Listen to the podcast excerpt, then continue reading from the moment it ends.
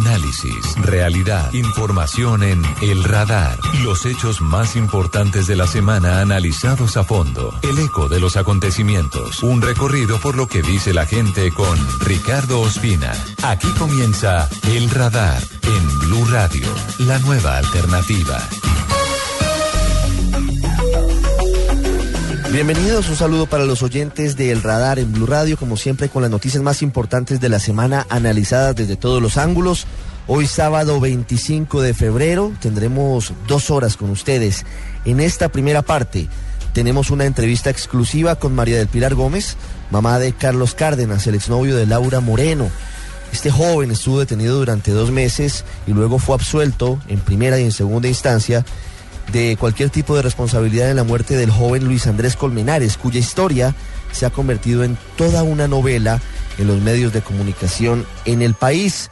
María del Pilar Gómez habla por primera vez con un medio de comunicación luego de la decisión de la juez 11 de esta semana de absolver a Laura Moreno a Jesse Quintero y de además eh, dar a conocer su teoría del caso. Para ella, Luis Andrés Colmenares no fue asesinado, sino que murió como consecuencia de un accidente ocurrido el 31 de octubre del 2010. Además hablaremos de la tragedia y la emergencia que viven los habitantes del departamento de Huila por una creciente súbita de varios ríos que ha dejado más de 700 casas averiadas y más de 3.000 damnificados. Tendremos además en esta primera parte una historia dolorosa que retrata la manera en la que hoy se sobrevive en Venezuela, que ha llevado incluso a la muerte de personas, esta vez colombianos, que compraron en el mercado yuca venenosa ante la escasez de alimentos y ante la falta de dinero suficiente para la compra de los productos básicos de la canasta familiar. Bienvenidos y gracias por estar con nosotros hoy sábado en el radar por partida 2. Concluye que Luis Andrés Colmenares falleció por asfixia por sumersión en agua, estando en estado de inconsciencia, producido por un severo trauma craneoencefálico y coadyuvado por una intoxicación etílica. Yo cuando yo vi ese, ese caño del virrey había una cantidad de agua, pero por lo visto esa cantidad de agua el día, el día que se produjeron los hechos era muchísimo más alta porque había llovido. En realidad pues eso no lo sé y además ni en mi, ni es el objeto de mi pericia. Mi pericia es acerca de, las trauma, de los traumas y del impacto. Quedó despejado que el cuerpo del occiso sí se arrastró en el caño del Virrey hasta llegar al Boscolver, sitio en donde fue encontrado el cadáver de Luis Andrés. Y ella tampoco dijo que el mismo señor Botella fue profesor de ella.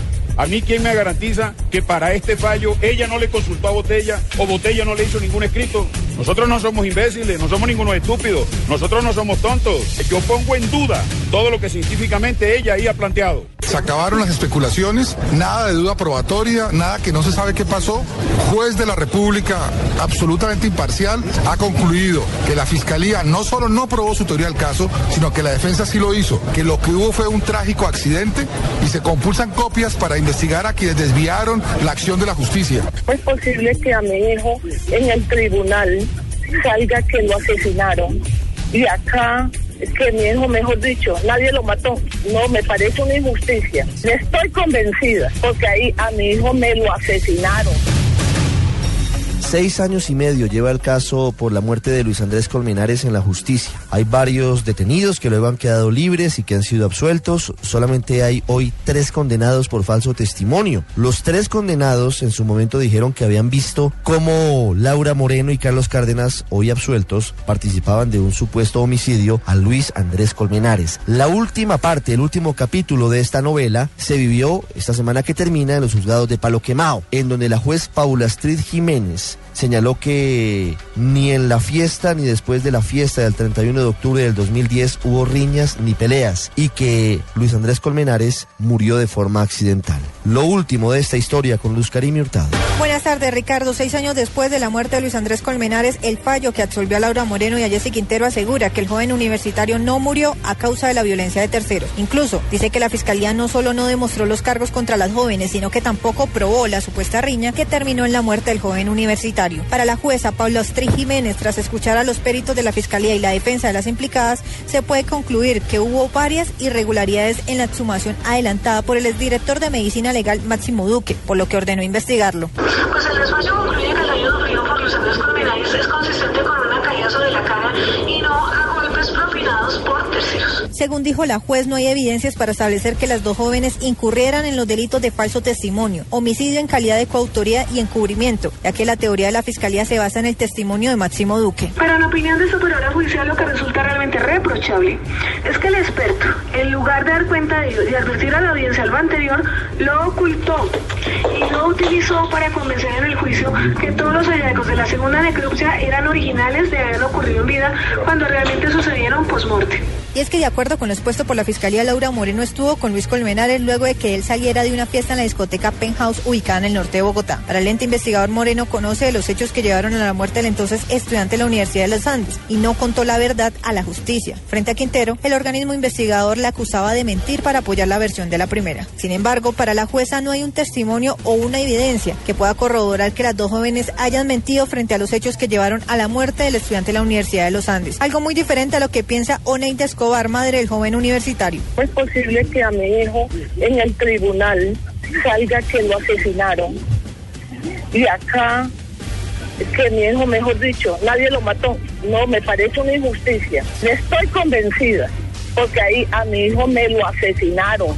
Y Laura Moreno y Jesse Quintero saben quién lo asesinó. Ese caso tuvo cinco fiscales. El primero fue Edgar Saavedra, quien abrió la indagación. Sin embargo, no puede establecer que se tratara de un homicidio. Luego el traslado, el proceso quedó en manos de Antonio Luis González, quien ordenó la captura de Carlos Cárdenas, Laura Moreno y Jessy Quintero. González presentó tres testimonios clave que sustentaban el proceso. Sin embargo, al final dichos testigos terminaron siendo falsos. Al escándalo, el fiscal Eduardo Montealegre nombró a una de las funcionarias de más alto rango de la entidad para la época, Marta Lucía Zamora, jefe de los fiscales delegados ante la Corte Suprema de Justicia. En abril de 2014, la fiscal Zamora renunció a su cargo y la investigación fue asumida por María Victoria Parra. Luego, el fiscal general Néstor Humberto Martínez nombró como fiscal del caso a Sandra Castro. Además, en el proceso también fueron asignados varios fiscales suplentes mientras la indagación avanzaba. Luis Colmenares asegura que no va a descansar hasta que se conozca la verdad de lo que ocurrió con su hijo. Yo sí creo que antes del último día de mi vida tendrá que aparecer algo que directamente los vincule con el crimen y que a los criminales se les haya olvidado ocultar. Porque en esto sí uno tiene que ser claro y tiene que ser preciso. Aquí ha prevalecido es el poder económico por encima de cualquier otra circunstancia. El último capítulo de este proceso tendrá lugar en el Tribunal de Bogotá, dado que la Fiscalía, la Procuraduría y las víctimas apelaron la decisión. Ese es un informe para el radar de Blue Radio, Luz Karim Hurtado. Aquí está el análisis, el radar en Blue Radio. Esta semana que termina, la noticia que se ha generado en Colombia tiene que ver con la absolución de Laura Moreno y de Jessy Quintero.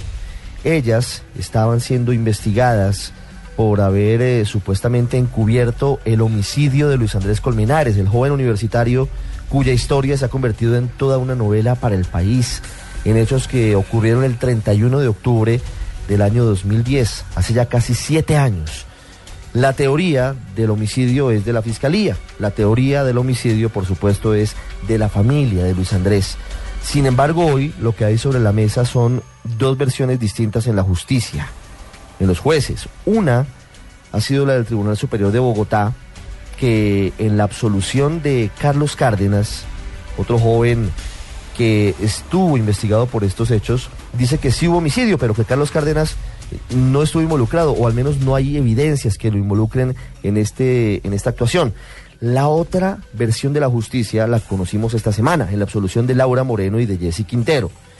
Según la juez 11 de conocimiento, nadie mató a Luis Andrés Colmenares, no fue un homicidio, sino que fue un eh, accidente, un hecho doloroso en el que se mezclaron varias eh, situaciones, entre ellas un golpe en la cabeza contra el adoquín del caño del Virrey en el norte de Bogotá, intoxicación etílica y ahogamiento. A partir de esto, quedan muchas dudas sobre la actuación de la justicia y seguramente será la Corte Suprema la que dé punto final a, a toda esta historia, que ha tenido una cantidad de desarrollos, de capítulos, de personas detenidas, algunas de ellas injustamente, eh, falsos testigos que han sido condenados por ese mismo hecho y hoy todavía la verdad eh, plena no, no, la hemos podido conocer. Una de las protagonistas de, de esta historia, de alguna forma, porque eh, estuvo detenida por, por eh, vinculación cercana a estos hechos y sobre todo porque es la mamá de la persona que seguramente pasó más tiempo detenida por vincularse directamente, en teoría, porque luego fue absuelta el caso, es doña María del Pilar Gómez. Es la mamá de Carlos Cárdenas, el joven universitario, que ustedes recordarán eh, al seguir el hilo de la historia, fue novio de Laura Moreno.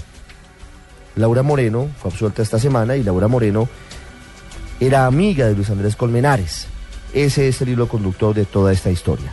Doña María del Pilar, como lo digo, estuvo detenida algunos días, estuvo procesada por eh, supuesto encubrimiento o alteración de, de pruebas o por eh, intentar eh, supuestamente obstruir la justicia y al final la justicia también la absolvió. Y doña María del Pilar está con nosotros hoy aquí en el radar. Ella ha decidido por primera vez hablar eh, con un medio de comunicación y lo hace con nosotros. Y es un gusto tenerla aquí, doña María del Pilar. Buenas tardes. Buenas tardes. Doña María del Pilar, quisiera preguntarle primero cómo han recibido ustedes en su casa, usted y, y su hijo Carlos Cárdenas, la determinación de la juez 11 en los últimos días de absolver a Laura Moreno y a Jessy Quintero, pero adicionalmente eh, indicar que de acuerdo con las evidencias no hubo homicidio de Luis Andrés Colmenares. Eh, pues yo mm, puedo manifestar que en este caso, en- en- en- puntualmente con la juez, oró en justicia. Eh, ella fue una juez muy acuciosa, revisando punto por punto de cada parte del proceso. Y la conclusión no podría ser otra que un lamentable accidente donde fallece un joven lastimosamente muy doloroso pues para todo el país, incluyéndome a mí, a mi familia, a mi hijo, porque esto nos tocó cercanamente. O sea, pero nos sentimos, eh, sentimos que hubo justicia, que, que las cosas se hicieron bien, que tanto la familia Colmenares, todos sus allegados, todos sus seguidores, como mi familia, eh, estuvimos orando y pidiendo siempre porque se hiciera justicia y, y se hizo justicia. Esa es la justicia que, que, se hace aquí en Colombia. O sea, muchos somos escépticos a creer que, que somos corruptos, que todo se hace mal, que la gente siempre tiene que andar con, con trampas, con cosas para sa- sacar la realidad y la verdad adelante. Y no es así. En este caso, eh, Dios nos ha acompañado siempre. Y tanto en el proceso de mi hijo, como en el proceso mío, como en el proceso de Laura y Jesse, eh, se obró en justicia. ¿Por qué termina su hijo, en principio, Carlos Cárdenas, vinculado a- al proceso? Eh, pues mira, eso eh, para nosotros fue muy extraño porque Carlos y Laura ya habían terminado hace algún tiempo y pues ellos ya no se habían vuelto a ver. Cuando de repente Laura llama a mi casa y nos dice que, que quiere que, que si Carlos puede ir a una entrevista con, con en la fiscalía. Pues nosotros no se nos hizo nada raro, o sea, dijimos pues tan raro, pues para que dijo que no, que ya querían solo como aclarar el que estaba haciendo ese día, el 31 de octubre, cuando fallece Luis Andrés. ¿Quién pide a Carlos que vaya a la fiscalía? Eh, Laura, Laura nos, nos, nos lo dice, o sea, nosotros no nos dieron ninguna citación. Laura nos dice que si podemos, mm, que el, el, el investigador del caso le ha pedido el favor que si nos decía para que fuera Carlos. Y nosotros fuimos, yo fuimos, fuimos el papá y yo a acompañarlo a esa entrevista con ese investigador. ¿Eso cuánto tiempo después fue de, de los hechos de- del 31 de octubre del 2010? Yo creo que como, eso fue en el 2010, como, como un año, o tal vez menos de un año. No recuerdo con exactitud el tiempo. Después de eso, pues ya se viene una serie de cosas. Cuando, cuando el mismo investigador nos dice que la señora Oneida eh, dice que citen a Carlos porque ella siente que es el culpable, pues por un sueño que ella tuvo y que pues la única persona que pudo haber hecho algo en contra de su hijo fue mi hijo Carlos Andrés.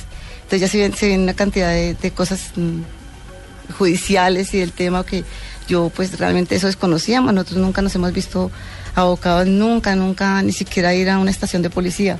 O sea, no sabíamos cómo manejar, cómo, cómo llevar el proceso. Era, era algo nuevo para nosotros, para la vida nuestra. O sea, y ya empieza uno a llenarse de temor, de porque pues no teníamos asesoría, no sabíamos nada. Ahí fue cuando yo consigo una abogada, eh, que me la recomiendo una amiga igual. antes de seguir en, en esa parte de la historia que me parece que, que también es muy interesante, doña María del Pilar, quiero que nos cuente dos detalles sobre lo que ocurría antes. ¿Cuánto tiempo atrás habían terminado Carlos, su hijo, y Laura Moreno su relación? Como unos cinco meses. Cinco meses antes de la famosa Sí. fiesta del 31 de octubre sí, del sí. 2010. Carlos ya estaba saliendo con otra niña igual, o sea, habían terminado por mutuo acuerdo, o sea, pues como las relaciones normales de, de- de muchachos muy jóvenes y pues cada uno había cogido como un rumbo y no se habían vuelto a ver ni nada, ni, ni se comentaban ni nada. Dice Carlos, eh, según he podido ver en, en algunos documentos, que, que él sí eh, estuvo en la famosa fiesta de disfraces, o que él vio a, Laura y a, a Luis Andrés eh, de alguna forma cerca, no en el caño, pero sí, pero sí sobre la zona rosa. No, Carlos nunca lo pudo ver porque Carlos nunca vio a Laura ni a Jesse ni a sus amigos. Es más, yo quiero aclarar que Carlos nunca no fue amigo de, de Luis Andrés. Lo vio dos veces en la universidad con Laura. Nunca, nunca lo- se trató con él, no sabía dónde vivía, quién era. Carlos a estas alturas no conoce a Jesse Quintero ni a ninguno de los del grupo de, de amigos de, del joven Colmenares. No era amigo de ellos. Mi hijo iba dos semestres adelante de ellos. Entonces no, no eran amigos, no. De ese grupo la única persona que conocía era Laura. De resto no conocía a nadie más. Eh, para que Carlos entrara, lo, lo vincularan fue porque mm, en la entrevista que le hacen a, a- a Laura, eh, le, ella- le preguntan por Carlos. No sé de qué manera lo preguntaron, le preguntan por Carlos y ella dice, no, yo solo lo vi esa noche pasar por el frente y lo vi porque Luis Andrés es el que me dice, mire quién va allá, allá va Cárdenas. Y ellos voltean a mirar y mi hijo va de la mano con la novia que tenía en esa época, pasando por la calle del frente de la discoteca Penthouse. Él nunca los vio a ellos. Él nunca supo ni siquiera que había una fiesta en, en el VIP de la discoteca Penthouse. Él estuvo eh, con mi hija en la inauguración de un restaurante, un familiar, un amigo. De ahí ellos se aburrieron en el restaurante porque era como gente mayor y decidieron irse para otra discoteca. Iban a entrar a alguna cerquita ahí a la de Penthouse, pero no los dejaron entrar porque estaba muy llena. Entonces decidieron entrar a Penthouse y también vieron que, que estaba súper lleno y se quedaron en, en el segundo piso que había en esa época, no sé, yo no conozco la discoteca, había como un, me, me describía él como un billar y se quedó con, con la niña con la que estaba saliendo ahí, él se tomó un Red Bull porque le estaba manejando y la niña creo que se tomó una cerveza y ya salieron de ahí a la una y a las tres y pico lo llama mi hija antes de las dos y media Pero es decir, si estuvieron en la misma discoteca. sí pero nunca se vieron Carlos y la novia sí estuvieron en el segundo piso. sí Y en el Y VIP fiesta, el tercero. estaban Luis Andrés Colmenares, sí Laura Moreno Sí. y los... eh, todo su grupo de amigos Amigos. sí pero pues Carlos Andrés nunca se enteró que estaban ahí arriba ¿Qué le dijo Carlos a la fiscalía? eso mismo o sea lo que yo te estoy contando ¿Y por qué entonces lo vinculan a la investigación? porque ya ya ya empiezan con más razonamientos porque salen una cantidad de tesis de que yo no lo entiendo, o sea, yo no entiendo porque si Carlos le explica a la fiscalía y se lo explica eh, de alguna manera en el primer- en la primera mm, en la única entrevista que dio Carlos además, que fue la única que hizo para, para, para aclarar las cosas, él les explica claramente que él estuvo en el segundo piso, que no estuvo en el tercer piso, que lo que yo te estoy contando, o sea, que no era amigo del joven Colmenares ni de ninguno de esos ahí. Y como te digo, hasta este momento no conoce a ninguno de los niños, ni a Jesse, ni a ninguno de los que estuvo allá, únicamente a Laura, él no. ¿Él quería volver con Laura? ¿Quería reanudar la relación? Pues yo la verdad no creo, porque pues igual, igual, pues como te digo, son relaciones de jóvenes. Carlos pues mm, ha tenido sus novias, o sea, eh, mi hijo no es un niño en ese aspecto como, como tímido o algo así, no, al revés, o sea, es una persona muy amable, muy jovial, muy cordial, él es alegre. O sea, yo no, no creo que eso le estuviera marcando para, para que eso fuera lo que dio a entender la fiscalía, que algo por celos o, ¿Él tenía alguna rivalidad con Luis Andrés Colmenares? como te ratifico, no lo conocía. O sea, lo vio dos veces en la universidad. ¿Nunca cruzaron palabras? Nunca cruzaron palabra. Se vieron dos veces en la universidad. Un- la primera lo vio con Laura de lejos, otro día, y ya lo supo fue después porque ya con la investigación se supo eso. Ya después otro día lo- la vio y pues hola, hola, se saludaron y ya nada más. O sea, no. ¿Laura y, y Carlos, su hijo, se hablaban con frecuencia? Des- pues, durante esos meses que duraron, eh, que rompieron la relación, por decir de alguna manera, no, no se hablaron. Después de que pasa todo eso y que le pasa a Laura, sí empiezan a hablar de nuevo. Y ya hubo como mucha solidaridad de parte de ellos dos y bueno, de, de- de acompañarse, pues igual nosotros conocíamos a Laura. Laura es una, una niña dulce, tierna, nosotros le tenemos un, un cariño a ella, entonces pues obvio, uno pues en un momento eso se apoya. Y ya habían llamado a mi hijo, ya empezaron todo el tema de la fiscalía, de la persecución de nosotros, de las interceptaciones telefónicas, de tener todos los días los carros de la SIGIN enfrente de mi casa mañana, tarde y noche. O sea, Ya voy, ya voy para ese punto.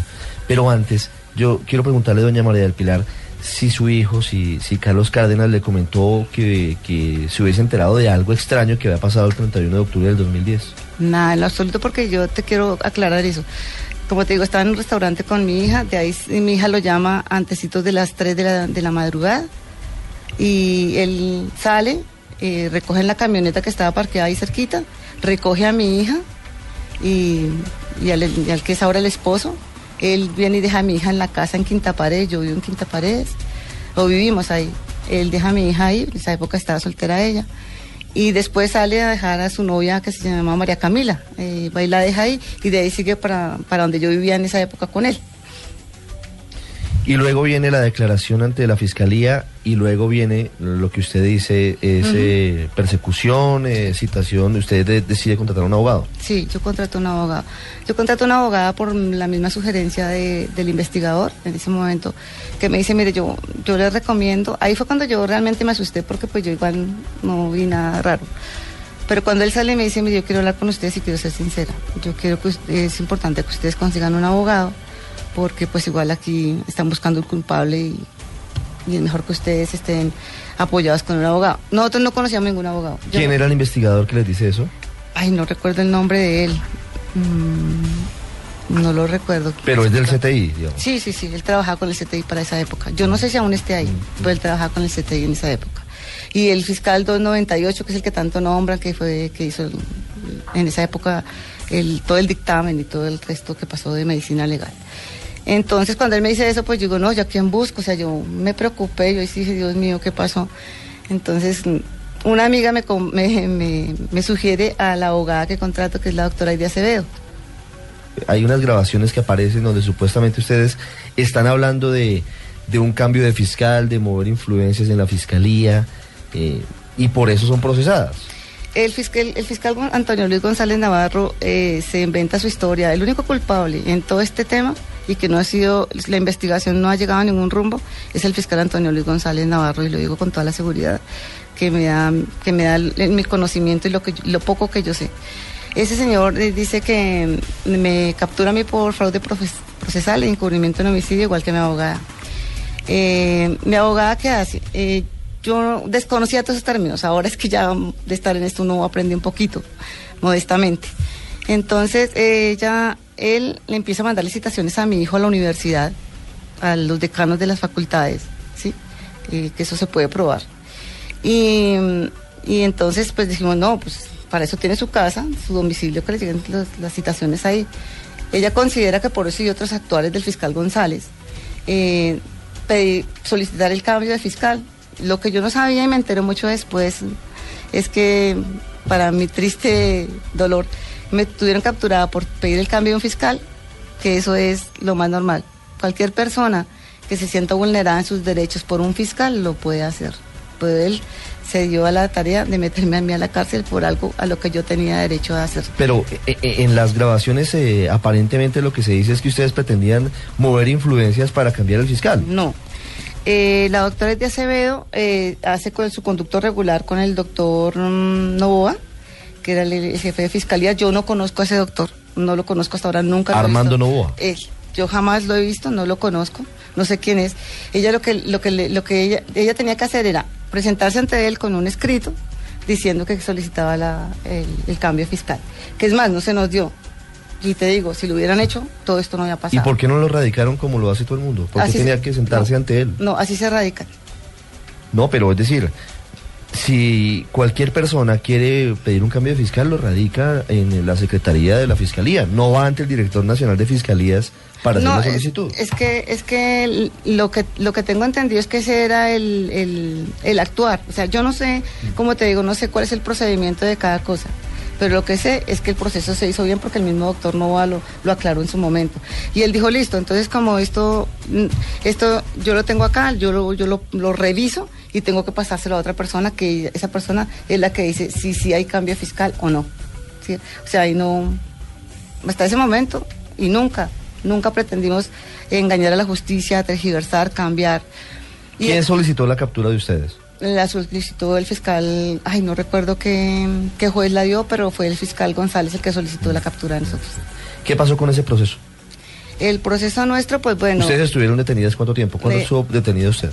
Siete días. Mm. Seis, sí, seis, siete ¿Y cuántos días, cuántos años duró el proceso?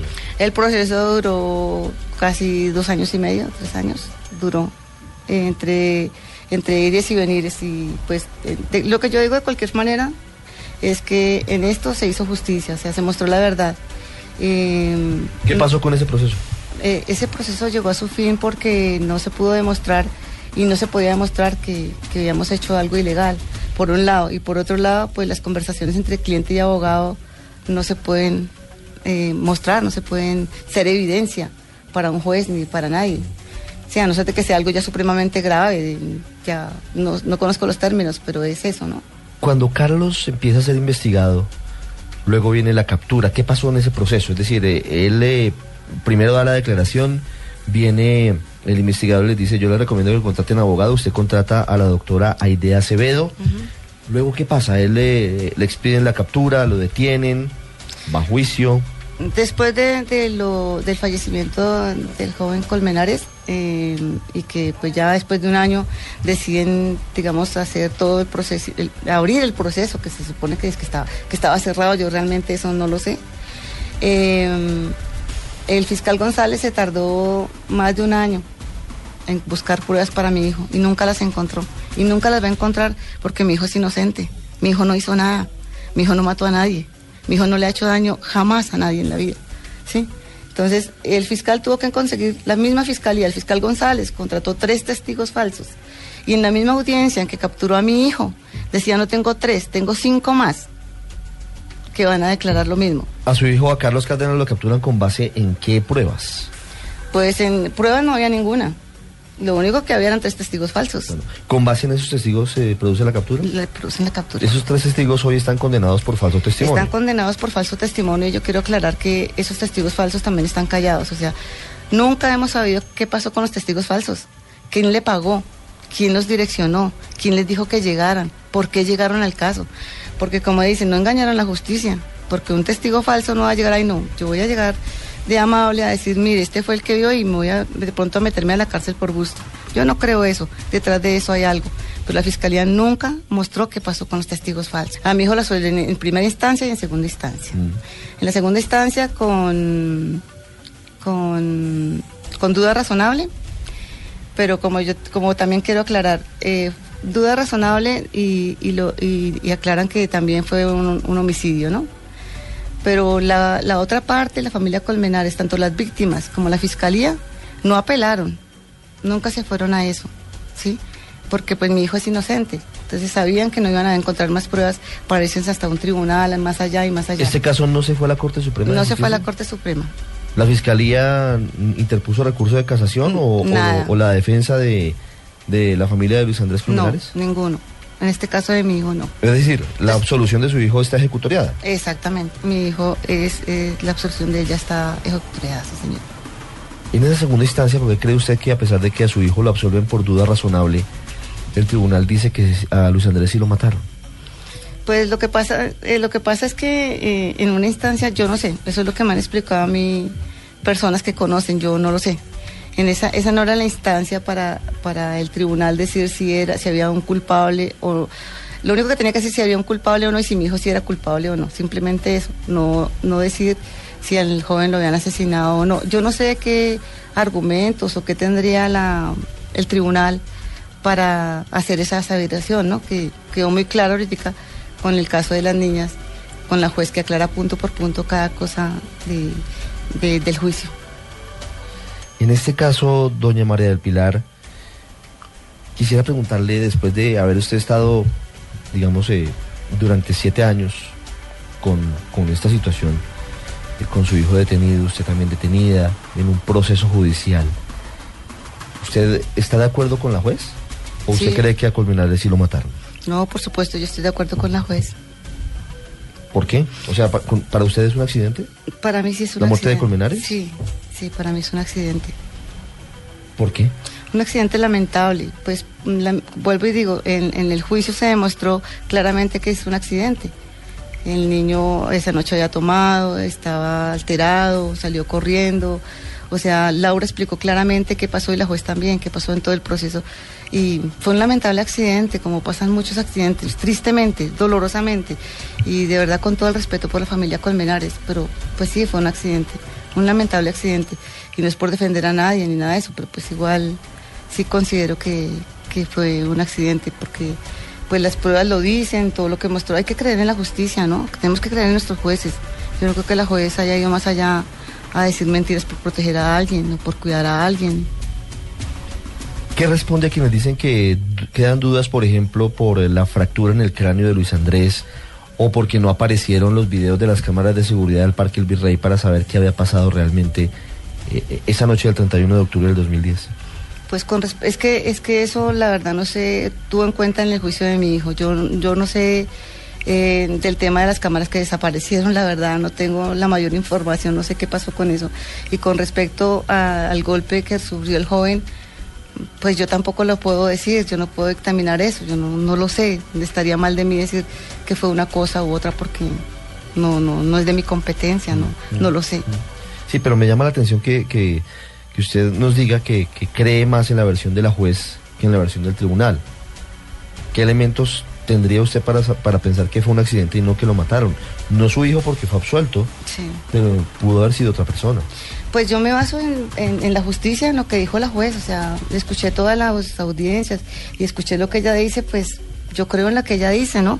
Porque es coherente, porque tiene sentido, porque, pues para mí, o sea, con todo el respeto de, de los que de pronto no crean o, o estén escépticos a eso, no lo sé, sí, pero pues hasta donde, hasta donde se ven las cosas y como se ven por todo este, como te digo, este, este proceso que hizo esta, esta fiscal que fue acuciosa, minuciosa con todo eso, pues yo creería eso, ¿no? Y por lo que hemos visto durante todo el proceso, ¿no?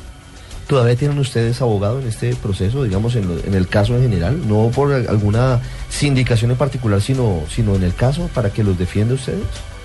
Pues nosotros somos un abogado como tal que nos defienda, no, o sea, no, pues no, no hay una persona que se encargue, pues, como defendernos. El doctor Mario Borán, que sigue, digamos, como en el, en- en el proceso con Carlos, pero que tengamos un, un abogado que nos defienda o algo, no. En eso, en eso quisiera preguntarle por, por una advertencia que hizo el, el doctor Iguarán en los últimos días, que le advirtió al, al padre de, de Luis Andrés Colmenares que tomaría decisiones, actuaciones, denuncias, si él insistía en, en señalarlo como responsable del homicidio.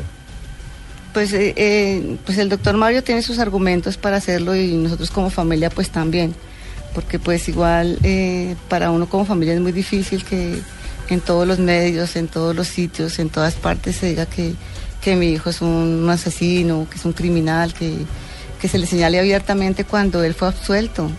Él fue absuelto. Ante el tribunal también, o sea, en dos instancias se fue absuelto. Y si y como repito, si la familia, tanto la familia Colmenares y, y, y- la fiscalía no hubieran estado de acuerdo, no apelaron, o sea, no hicieron nada. Y es simplemente porque no hay pruebas, porque no existe nada contra mi hijo, o sea, eso es muy claro. De lo contrario te aseguro que ya hubieran apelado, hubieran apelado en ese momento y se hubieran ido hasta las últimas consecuencias a, a- a aclarar eso, pero es que no hay ninguna prueba.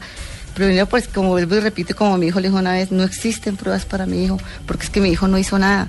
Mi hijo no, no, no sería capaz de haber matado a alguien, no, es- o sea, eso lo digo con la plena certeza, no, no con el amor que me puede dar a mí como madre hacia él, sino que es que no, no tiene sentido de ninguna manera. O sea, ¿Qué ha sido de la vida de Carlos Cárdenas después de todo este episodio de siete, casi siete años? Eh, pues la vida de Carlos en, en momentos estuvo muy difícil. En la cárcel fue, no fue fácil para él, pues como no es para ningún ser humano. Un muchacho que tenía 20 años y era difícil asimilar, pero yo siempre he creído y confiado en Dios y siempre le he dado fortaleza y ha estado ahí fuerte. Duró tres, casi cuatro años que no salía a la calle. Eh, sentía mucho miedo porque las amenazas son muchas, o sea, en las redes sociales todo el tiempo hay ame- amenazas contra la vida de mi hijo, amenazas fuertes, aparte de lo que sale el, señor Colmenares también pues a decir. Y, entiendo el dolor de la familia, entiendo el dolor de la señora, porque yo también soy madre y, la respeto muchísimo y por eso nunca antes, nunca antes salimos a, a ninguna entrevista ni nada, por respeto con la familia y para no entrar en controversia que no, pues que no iba para ningún lado y que aparte de eso pues es- estábamos esperando pues que la justicia mostrara la verdad y tenemos que creer en que en los jueces, en que hacen un trabajo bien, en que, que son justos. Entonces, pues confiadas en eso, yo me atreví a venir a dar esta entrevista a ustedes. ¿Qué le diría usted a doña Oneida Escobar si, si tuviera la oportunidad de sentarse hoy y tomarse un café con ella? Oneida Escobar es la mamá de Luis Andrés Colmenares. Ujú. Eh, yo siempre pienso mucho en ella y oro mucho por ella, porque yo también soy madre y sé por el dolor que pasa. Y le diría que siempre de todo corazón la tengo en mis oraciones y que siempre le pido a Dios que la bendiga, que la llene de bienestar, que la llene de paz y que algún día, algún día eh, Dios le entregue todo eso que ella necesita para tener un corazón tranquilo y en paz. Y yo sé que así va a ser. Y si algún día nos podemos tomar un café, claro que sí. Al señor Colmenares, ¿qué le diría? a él igual, o sea, él es una persona que ha sufrido mucho, o sea, es que es que se murió su hijo, o sea, y eso es muy fuerte, o sea, eso yo yo creo que, que, cualquier ser humano eh, le toca la fibra más honda y de la manera como murió, que es lo que uno como padre tampoco aceptaría, simplemente es que salió corriendo, que tuvo un accidente y se murió, o sea, no. Entonces yo, yo él lo mismo, igual yo oro mucho por todos ellos, yo y, no me canso de, de pensar que en un momento ellos van a llenarse de paz y de tranquilidad y Dios le va a entregar un día la verdad a ellos tan clara como al país que nos señala, como a la gente que nos, que nos juzga, que, que todo eso va a ser un cambio muy grande.